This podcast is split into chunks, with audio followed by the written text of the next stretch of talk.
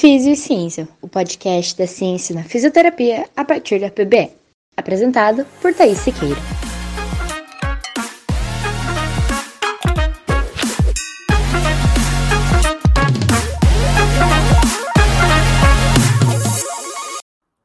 Olá, seja bem-vindo ao podcast Físio e Ciência.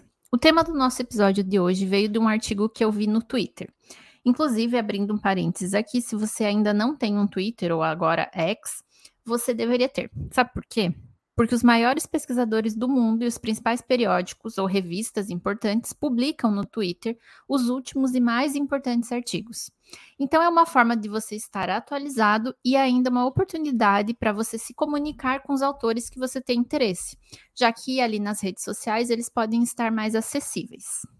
Mas voltando ao tema do nosso episódio de hoje, o título do artigo traduzido para o português é Efeito do posicionamento da cadeira no comportamento dos médicos e na satisfação dos pacientes. Um ensaio de engano randomizado. Não está entendendo nada, né? Então vamos explicar. Bom, os autores eles começam o artigo falando sobre a medicina baseada na etiqueta ou seja, uma forma de atuar dos médicos que enfatiza as boas maneiras e o comportamento ao se comunicar com seus pacientes. Eles destacam que essa prática tem demonstrado efeitos benéficos na relação médico-paciente. Isso tem muito a ver com as soft skills que a gente já falou em outros episódios anteriormente. Em relação a isso, sentar-se à beira do leito de um paciente, principalmente pacientes em hospital, é um dos comportamentos de etiqueta associados com a melhor comunicação médico-paciente, além de melhorar a satisfação e a confiança dos pacientes. Entretanto, devido à rotina corrida dos profissionais de saúde, eles podem deixar essa prática de lado, principalmente nos ambientes hospitalares. Isso pode deixar de acontecer e os médicos não estarem sentados próximos aos pacientes durante as consultas no hospital. Então, o que, que esses pesquisadores desse estudo fizeram? Bom, ele é um estudo de ensaio clínico duplo cego que queria avaliar o efeito de mudar o posicionamento da cadeira dos médicos em relação à cama do paciente e se essa mudança de posicionamento iria influenciar no comportamento dos médicos e na experiência dos pacientes nessa consulta. Então, esse é um estudo chamado estudo de engano, porque algumas informações são propositalmente omitidas dos participantes, como por exemplo, nesse caso, os médicos eles não sabiam dessas alterações nas cadeiras, que era o objetivo do estudo, para avaliar os resultados sem a interferência ou viés no caso do conhecimento dos participantes. Então, eles selecionaram 125 pacientes e 51 médicos internos e dividiram, randomizaram em dois grupos. Um grupo, eles deixaram a cadeira na posição habitual, que era distante da, da cama do paciente, e o outro grupo, eles deixaram a cadeira próximo à cama do paciente, cerca de um metro de distância da cabeceira e de frente para a cama. Então, eles deixavam com que os médicos passassem em consulta e um pesquisador ficava avaliando aquela consulta. Mas nem os médicos nem os pacientes sabiam do real objetivo da pesquisa. Então, o que, que eles avaliaram? Eles avaliaram a satisfação do paciente e a comunicação, o índice ou a melhora da comunicação médico-paciente. E os resultados que eles encontraram foram muito interessantes, porque além deles observarem que a maioria dos médicos que estava randomizado para o grupo, que a cadeira estava mais perto da cama, terem realmente sentado naquela cadeira, não se sentiram incomodados com isso, eles também encontraram que esse posicionamento da cadeira aumentou significativamente a probabilidade de um médico sentar-se mais perto do paciente sem nenhum custo para o hospital ou desvantagem para o médico. O médico não perdia tempo. Além disso, eles observaram maiores índices de satisfação do paciente com o atendimento hospitalar e melhora da comunicação entre o médico e o paciente. Então, mais uma vez, de uma forma que não tinha uma desvantagem nem para o hospital, nem para o médico. E aí os autores eles trazem essa mudança de posicionamento na cadeira como algo que pode ser entendido como um nudge. Vocês já ouviram falar desse termo de nudge? Bom, se você também não ouviu, para a gente entender melhor, eu vou pedir ajuda para alguém que entende e já estudou bastante sobre isso. O Fábio Dominski. e aí, Fábio, o que, que são os nudges e de que forma eles podem nos auxiliar na mudança de comportamento, para a gente entender melhor esse estudo? Bom, então, para falar de nudge, eu acho fundamental citar uma obra, que é um livro, que é chamado Nudge, do Richard Thaler e do Cass Sunstein, E ele é, inclusive, citado nos artigos científicos de, quando a gente fala de nudging, que o significado, o conceito seria um empurrãozinho para alguma tomada de decisão, para alguma ação. Então, esse livro ele foi best-seller do New York Times, vale a pena a leitura, né? E ele trata aí de como tomar melhores decisões sobre saúde, dinheiro e felicidade. E ele é repleto de exemplos nessas mais diversas áreas aí. E, enfim, os autores eles colocam esses, esses exemplos para ilustrar como a gente pode ser influenciado para tomar decisões em vários assuntos, em várias temáticas, em várias situações e, e, e, e oportunidades assim. Então, muitas vezes esses sinais são deixas, são gatilhos que vão surgir ou que vão ser colocados no ambiente para que a gente tome uma decisão melhor, né, de fazer mais exercício, por exemplo, ou mais atividade física, né, ou reciclar o lixo, né, ou, enfim, tomar mais água, gastar menos dinheiro, tempo, são várias opções, oportunidades que a gente pode ter isso. Nudge. Nudge é um, uma, uma coisa que vale a pena a gente estudar. Então, no caso aqui do estudo, o nudge seria deixar a cadeira próximo do paciente para que os médicos tivessem esse comportamento de talvez gastar mais tempo ouvindo o paciente ou ouvindo o paciente de forma mais é, intencional? É, eu acredito que sim. Né? Apesar de não ter lido o estudo aí que você está falando, mas eu acho que muda o cenário, muda o ambiente e, e pode mudar a abordagem por completo, assim. Porque foi alterado alguma coisa de maneira intencional. O nudge é intencional, né? Isso é importante falar. Ele tem uma intencionalidade ali para a pessoa tomar alguma decisão. Nesse caso aí, pelo que eu ouvi você gravando aqui do lado, né, no nosso, no nosso escritório aqui, e provavelmente isso foi feito mesmo, né, para ter uma abordagem, talvez, de escutar mais o paciente, né, do ponto de vista motivacional, que a gente gosta bastante, eu acho que pode ser válido sim. Ótimo. E como que você vê esse uso dos nudges na tua área, assim, para promoção de exercício ou de atividade física? É, você acha que, que é, está sendo usado, é usado? Como que está isso em relação a pesquisas? Fala para gente. Bom, então na educação física a gente tem aí é, um começo, né, de nudges, de, de dessa intencionalidade no contexto para aumentar a atividade física.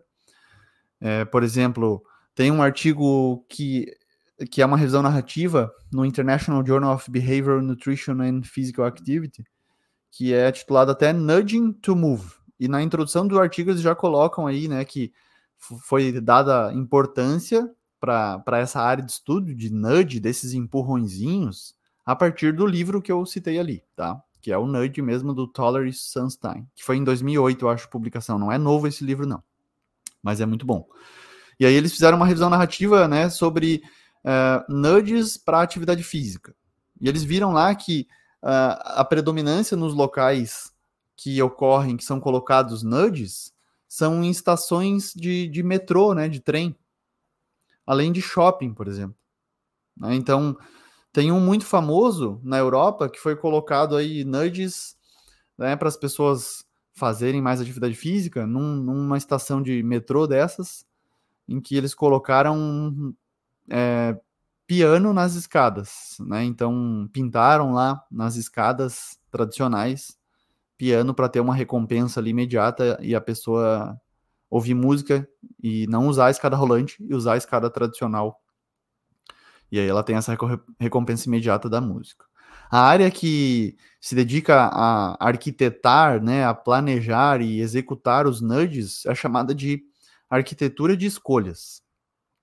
Tá? Então é aplicado em várias áreas de novo. Se, se você colocar nudge no Google, você vai ver vários exemplos para reciclar mais lixo, e vários exemplos também na, na área da atividade física, né?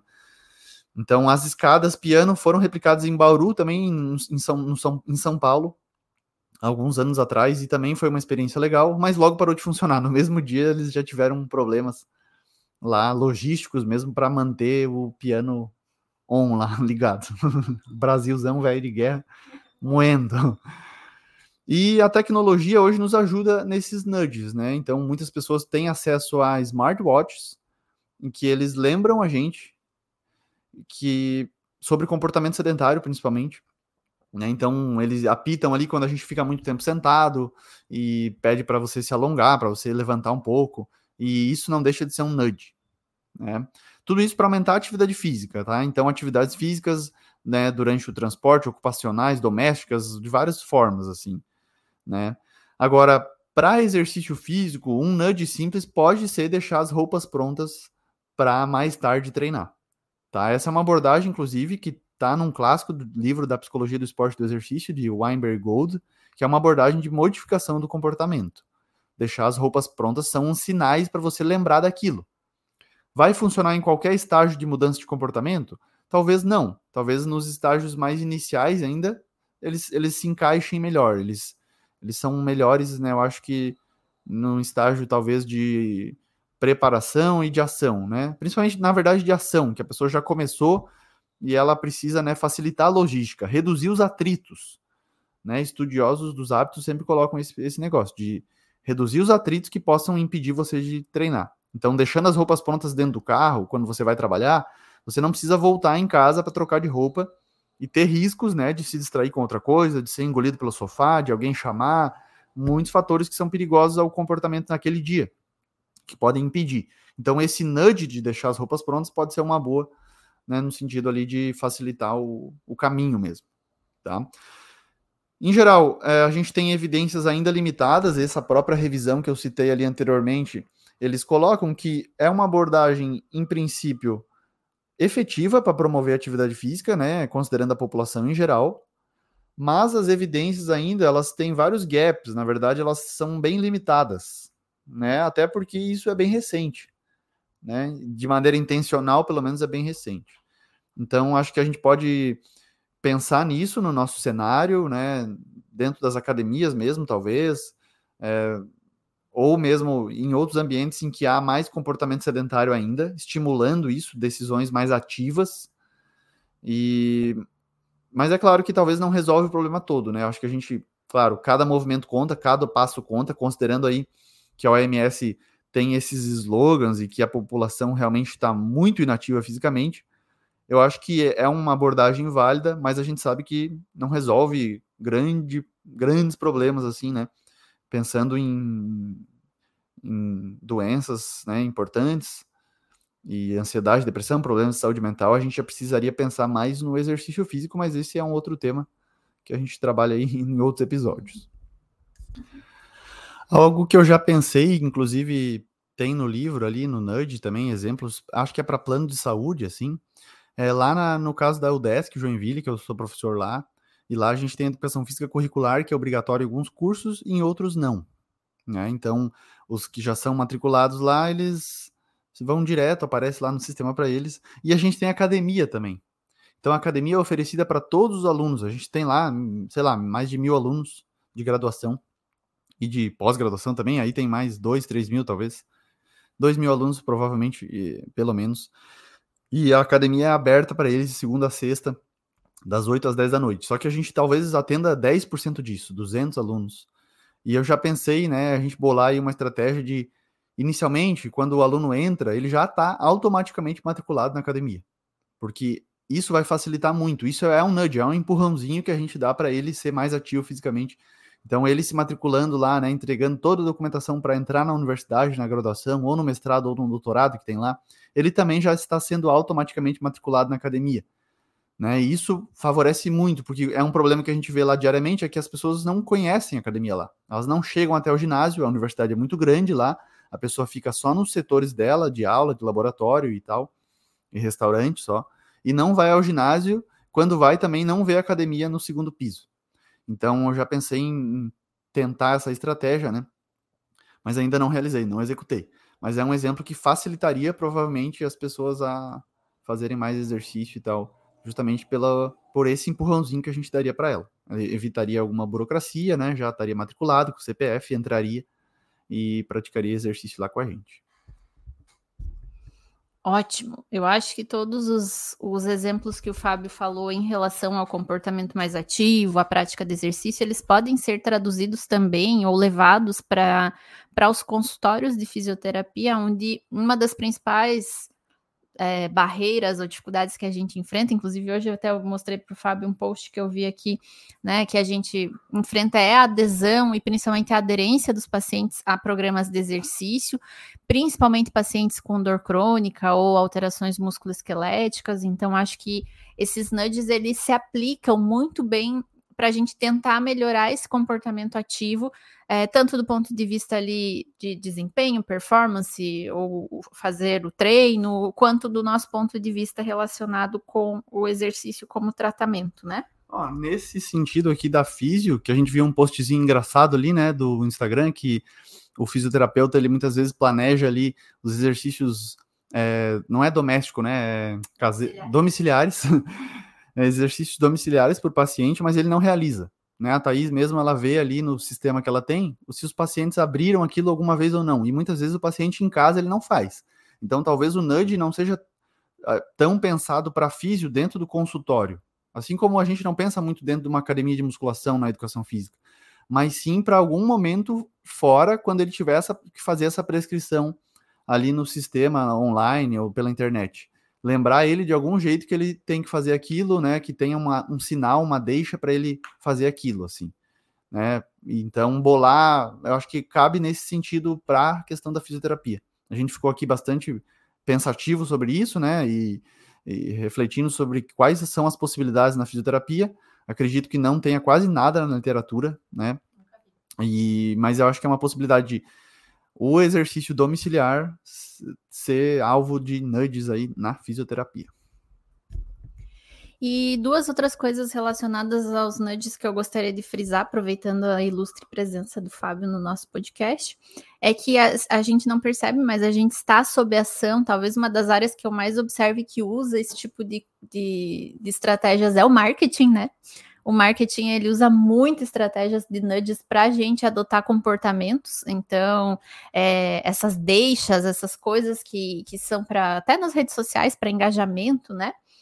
E do ponto de vista ainda da físio, eu acho que às vezes a gente, como profissional, pode usar os nudges para melhorar o nosso próprio comportamento em relação aos nossos pacientes, né? Então, voltando para o estudo que eu peguei para a gente falar, é, às vezes é, você está fazendo uma avaliação com seu paciente e você está fazendo, escrevendo no computador e o computador ele está na tua frente e na frente do paciente. E aí você não olha nos olhos do teu paciente porque você está digitando no computador. Então, talvez um nudge para você olhar, né, seja colocar o computador mais lateralmente e você conseguir olhar para o rosto do seu paciente, ou até várias questões até relacionadas à adesão do paciente ao tratamento. Você pode é, melhorar o ambiente do teu consultório de acordo com o teu paciente, ah, qual é a música que ele gosta de ouvir para fazer exercício, e você coloca esse tipo de música durante as suas sessões. Então, existe, eu acho que um grande repertório, né, um grande, ainda uma grande lacuna para a gente preencher em relação a isso, e por isso que eu acho que foi interessante chamar nosso especialista. Então, muito obrigada, Fábio, pela sua participação. Então é isso, pessoal. Eu acho que esse artigo ele traz duas grandes lições ou duas grandes questões para nós profissionais da prática. A primeira é a gente pensar que a gente talvez deva começar a entender mais sobre etiqueta de comportamento com os nossos pacientes. Eu acho que eu nunca tinha visto isso em um artigo anteriormente, né? Se fala sobre as soft skills, mas etiqueta de comportamento e como isso pode ser usado para melhorar é, a nossa relação, né, terapeuta, o profissional da saúde e paciente. Então, como a gente se senta, como a gente está ouvindo os nossos pacientes. E a segunda, que eu acho que é uma grande sacada e por isso que eu também chamei o Fábio para falar, é essa questão dos nudges. De que forma a gente pode utilizar eles para auxiliar na mudança de comportamento que a gente pode querer com os nossos pacientes. Então, eu espero que vocês tenham aproveitado. Se surgiu aí alguma dúvida ou alguma sugestão de nudge que a gente não pensou nessa área, pode enviar para a gente. Um beijo e até semana que vem.